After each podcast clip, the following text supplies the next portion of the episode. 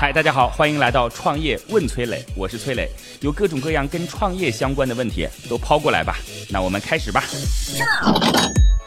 六颗独角兽会员张一行提问说啊，我是一个内容创业者，我现在在做微信公众号，但是这两年呢吸粉越来越难。前几天头条创作者大会上那个千人百万粉的计划让我很激动，我该不该开始做头条号呢？你觉得这是一个机会吗？您现在开始想做头条号这件事，我认为不是算机会，而是算晚了。因为当我们看到一件事儿已经如火如荼，呃，认为它是风口的时候，风口已经过去了。就是当大家还都没认知它的时候，呃，它会是一个风口。今日头条大概会在一年之前或者是一年半之前会有非常大的一波红利期。我为什么说这个红利期已经过去了呢？因为现在在今日头条投放广告的成本已经越来越高了。你会发现，说它跟其他平台相比，它的价格优势已经慢慢的显现不出来了。就比如说去投广点通啊等等，就从这一个侧面就可以看到，他说各种资源已经关注到它，它的广告已经因为参与的人多而达到了一定的高度，所以这个红利期自然也就不见了。而且据我所知，腾讯现在希望能够从过去天天快报的这个组织当中来。然后做一个相对类似的产品，而且这个类似的产品是包括了整个腾讯生态，希望能跟今日头条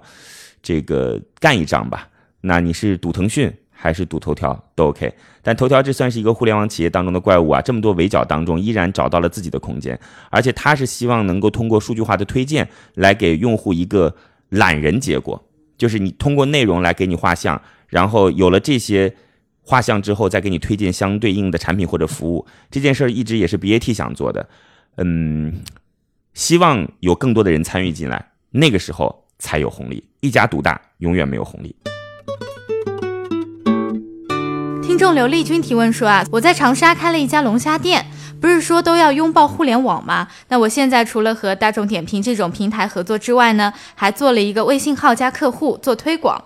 我还想知道有没有这些以外的方法，可以利用互联网技术或者手段，让更多的人知道我们呢？其实说实话，看了您这个问题之后呢，我第一个反应就是，我们作为线下的门店啊，首先应该想到的是如何优化自己的供应链端，或者说是提高自己的品质端。你说有那么多流量，你真的能够承载得了吗？承载不了，你线下门店能够承载能力就是有限的。那你如果一定要问我说流量从哪儿来，你首先当然想到的就类似于像大众点评、饿了么这样的平台，那它肯定不具备红利期了。那我觉得如果有可能的话，如果有可能的话，可以在一些所谓的社交平台来去思考一下。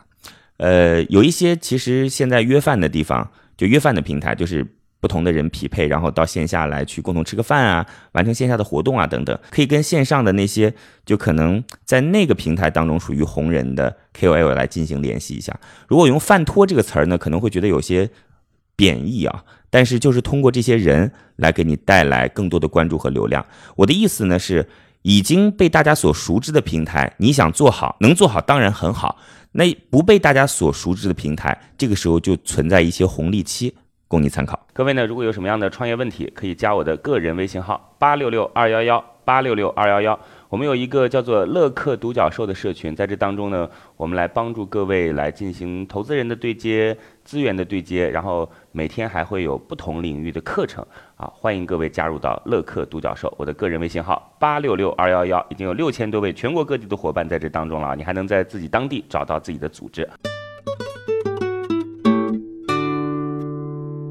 乐客独角兽会员吴青提问说啊，我是做艺术培训教育行业的，主要针对呢 K 十二市场，在中部的三个省会城市有三个分校，但我现在很有危机感，不是说因为学校的业绩不好，而是因为对这个行业未来有担忧，很担心互联网巨头投资到我这个行业来颠覆我这个行业，所以我想请问一下，你觉得他们杀到我这个领域了吗？我觉得如果家人和伙伴都劝你不要做这件事儿，就说明了一点，你的资源目前不匹配。就是，嗯，中老年的服务行业或者就养老产业吧，它其实是一个门槛很高的东西。它不是说今天我们花一点小钱就可以干得起来，它肯定是跟要么就是过去大的保健品领域，要么就是大的地产机构等等，或者是智能设备。我觉得现在智能设备都不一定杀得进去。传统行业当中拥有非常大的资金体量和资源的组织机构，参与到这个行业当中。你要知道，这个行业它本身其实是承担着很多社会责任的，所以它不是说一家小企业就能玩得转的。我们其实有的时候也在思考啊，家人和朋友劝我们不要做的时候，呃，他有的时候可能是我们的一种羁绊，有的时候也可能是一种善意的提醒。而且是有一些行业，我们认为它非常非常好，没错，它的确是很好。但是它是不是让我们能够做得成，让我们能够在这当中实现自己的梦想，这难说。与其说自己做这件事儿，不如先看看有没有一些巨头，您可以选择跟他合作，参与到这个行业当中就有未来。而参与不一定是一定要自己新开辟一片天地才行，供您参考。听众 A C C 提问说啊。我现在呢，创业资金不足，没有钱去组建比较好的团队。目前呢，核心团队只有三个人。然后没办法，我招了一些大学生，但大学生普遍没有经验，项目进展太慢了。我想融资该怎么办呢？就是这个问题呢，其实分两个。第一个就是说自己只招了一些大学生，大学生普遍都没有经验怎么办？第二个问题是说，在这样的情况下，我想融资该怎么办？第二个问题呢，其实我不太想回答了。这个事儿就相当于说是我没钱想买一辆奔驰跑车怎么办？没有办法。我觉得还是先回答第一个问题吧，就是我们作为一家创业公司，到底该不该招大学生？我就把这个问题定义成这样吧。应该这样讲，我觉得大学生有大学生的好处，第一个好处当然是成本低了，第二个好处是有激情，但是劣势也非常非常的明显，就是没有经验。其实这个还不是最严重的啊，最严重的问题就是大学生可能会没有定性。当遇到了一些困难的时候，他可能会想说：“我换一份工作吧。”这对于一家公司来讲是很可怕的事儿。所以在招募大学生的时候，我觉得首先要配一个有经验的人来作为他的上级。一个人配两个人吧，我觉得到了三个人，可能这个有经验的人都会被逼走。然后第二件事情呢，最好有 A、B 方案。最好在一个岗位当中设 A、B 角，那当然大家肯定是穿插的了。您说一个岗位让两个人来负责，反倒是增加了人力成本。就是大家最好是能够有兼顾，以防止这种高流动性给公司业务带来的影响。第三呢，对于大学生来说，最好去挑选那些曾经有过工作经验的，这个当然是兼职经验了，或者是在学校当中有过一些社团工作经验的。这很重要，这起码对这个社会有一些基本的认知，否则他在工作中会发现说，哦，原来社会是这样的，这可能就会很成问题。所以第二个问题我不回答了，第一个问题算是跟你和所有的创业公司来进行一些分享，谢谢。听众小牛提问说，我是做传媒行业出身的，做了几年短视频定制的短片，也没有赚到钱，市场竞争太激烈了，崔老师有什么好的建议给我吗？这事儿呢，其实我还真的有一些思考，就是我觉得做视频定制短片可能会分为两种发展方向。第一种发展方向就是要去做低成本的片子，低成本的片子啊，就是一个可 copy 的东西，呃，最好能够把价格往下打。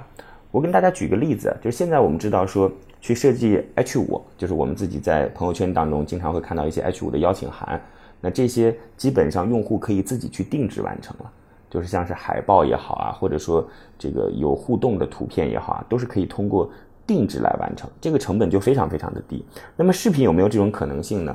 模板建立起来是有这种可能性的，或者说找到一些相对来说价格很低的团队，给他们输出一个标准啊，比如说大学生团队啊，给他们输出一个共同的标准，然后让他们在这个标准下去完成一些附加值比较低，但是用户能够满足基本诉求的作品，这事儿市场很大。我认为视频一定是未来表达的一个重要方式，尤其是十秒钟的视频。呃，淘宝现在也开始把就是图片类的说明向视频类的说明进行转移，而且我们知道淘宝直播其实就是通过视频来增加用户的粘度的，所以视频在商品介绍的时候一定会成为非常重要的一种传播信息。所以第二个呢，就是要去做高附加值的东西。那高附加值的东西会是什么呢？高附加值的东西就应该是有 IP 属性的。比如说，这个做成网红，然后或者说做成故事系列，这个有主角，呃，有连贯性，或者创意特别的精妙，呃，这个事儿呢，当然对于团队的要求会比较高了。那两边一边呢是要做大市场，另一边呢是要做高端市场。说实话啊，一说到视频，大家就会想到说，我要去做行业当中的 IP，我要去做行业当中点击量很高的，在微博当中有热搜的作品。其实这个市场反倒不大，反倒是去帮企业做最基础的可以去 copy 的视频化服务，想象空间很大。已经有类似于像这样的智能化系统出来了，希望你也能够搭上这趟车。好吧，谢谢。好吧，如果你也有跟创业相关的问题想要问我，可以在评论区里边留言，或者加我的个人微信号八六六二幺幺八六六二幺幺。